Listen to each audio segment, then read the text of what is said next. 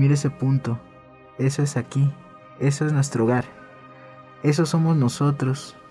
Ahí ha vivido todo aquel de quien hayas oído hablar alguna vez.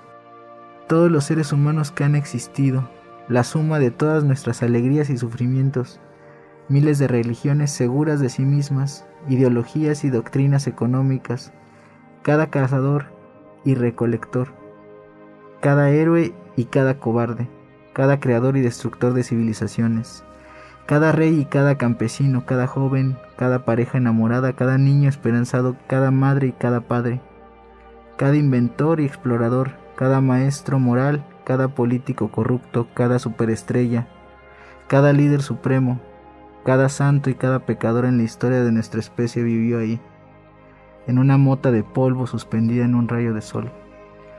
La Tierra es un muy pequeño escenario, en una vasta arena cósmica. Piensa en los ríos de sangre vertida por todos esos generales y emperadores para que en gloria y triunfo pudieran convertirse en amos momentáneos de una fracción de un punto. Piensa en las interminables crueldades cometidas por los habitantes de un lugar del punto sobre los apenas distinguibles habitantes de alguna otra parte del punto. Cuán frecuentes son sus malentendidos, cuán ávidos están de matarse los unos a los otros, cómo de fervientes son sus odios, nuestros posicionamientos, nuestra supuesta importancia, el espejismo de que ocupamos una posición privilegiada en el universo. Todo eso lo pone en cuestión.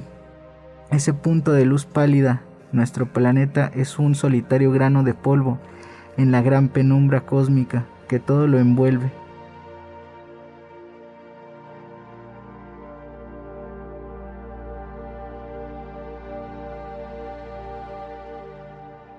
Hola, soy Alejandro, soy parte del equipo de Reporte Índigo y este es un fragmento de Un punto azul pálido de Carl Sagan.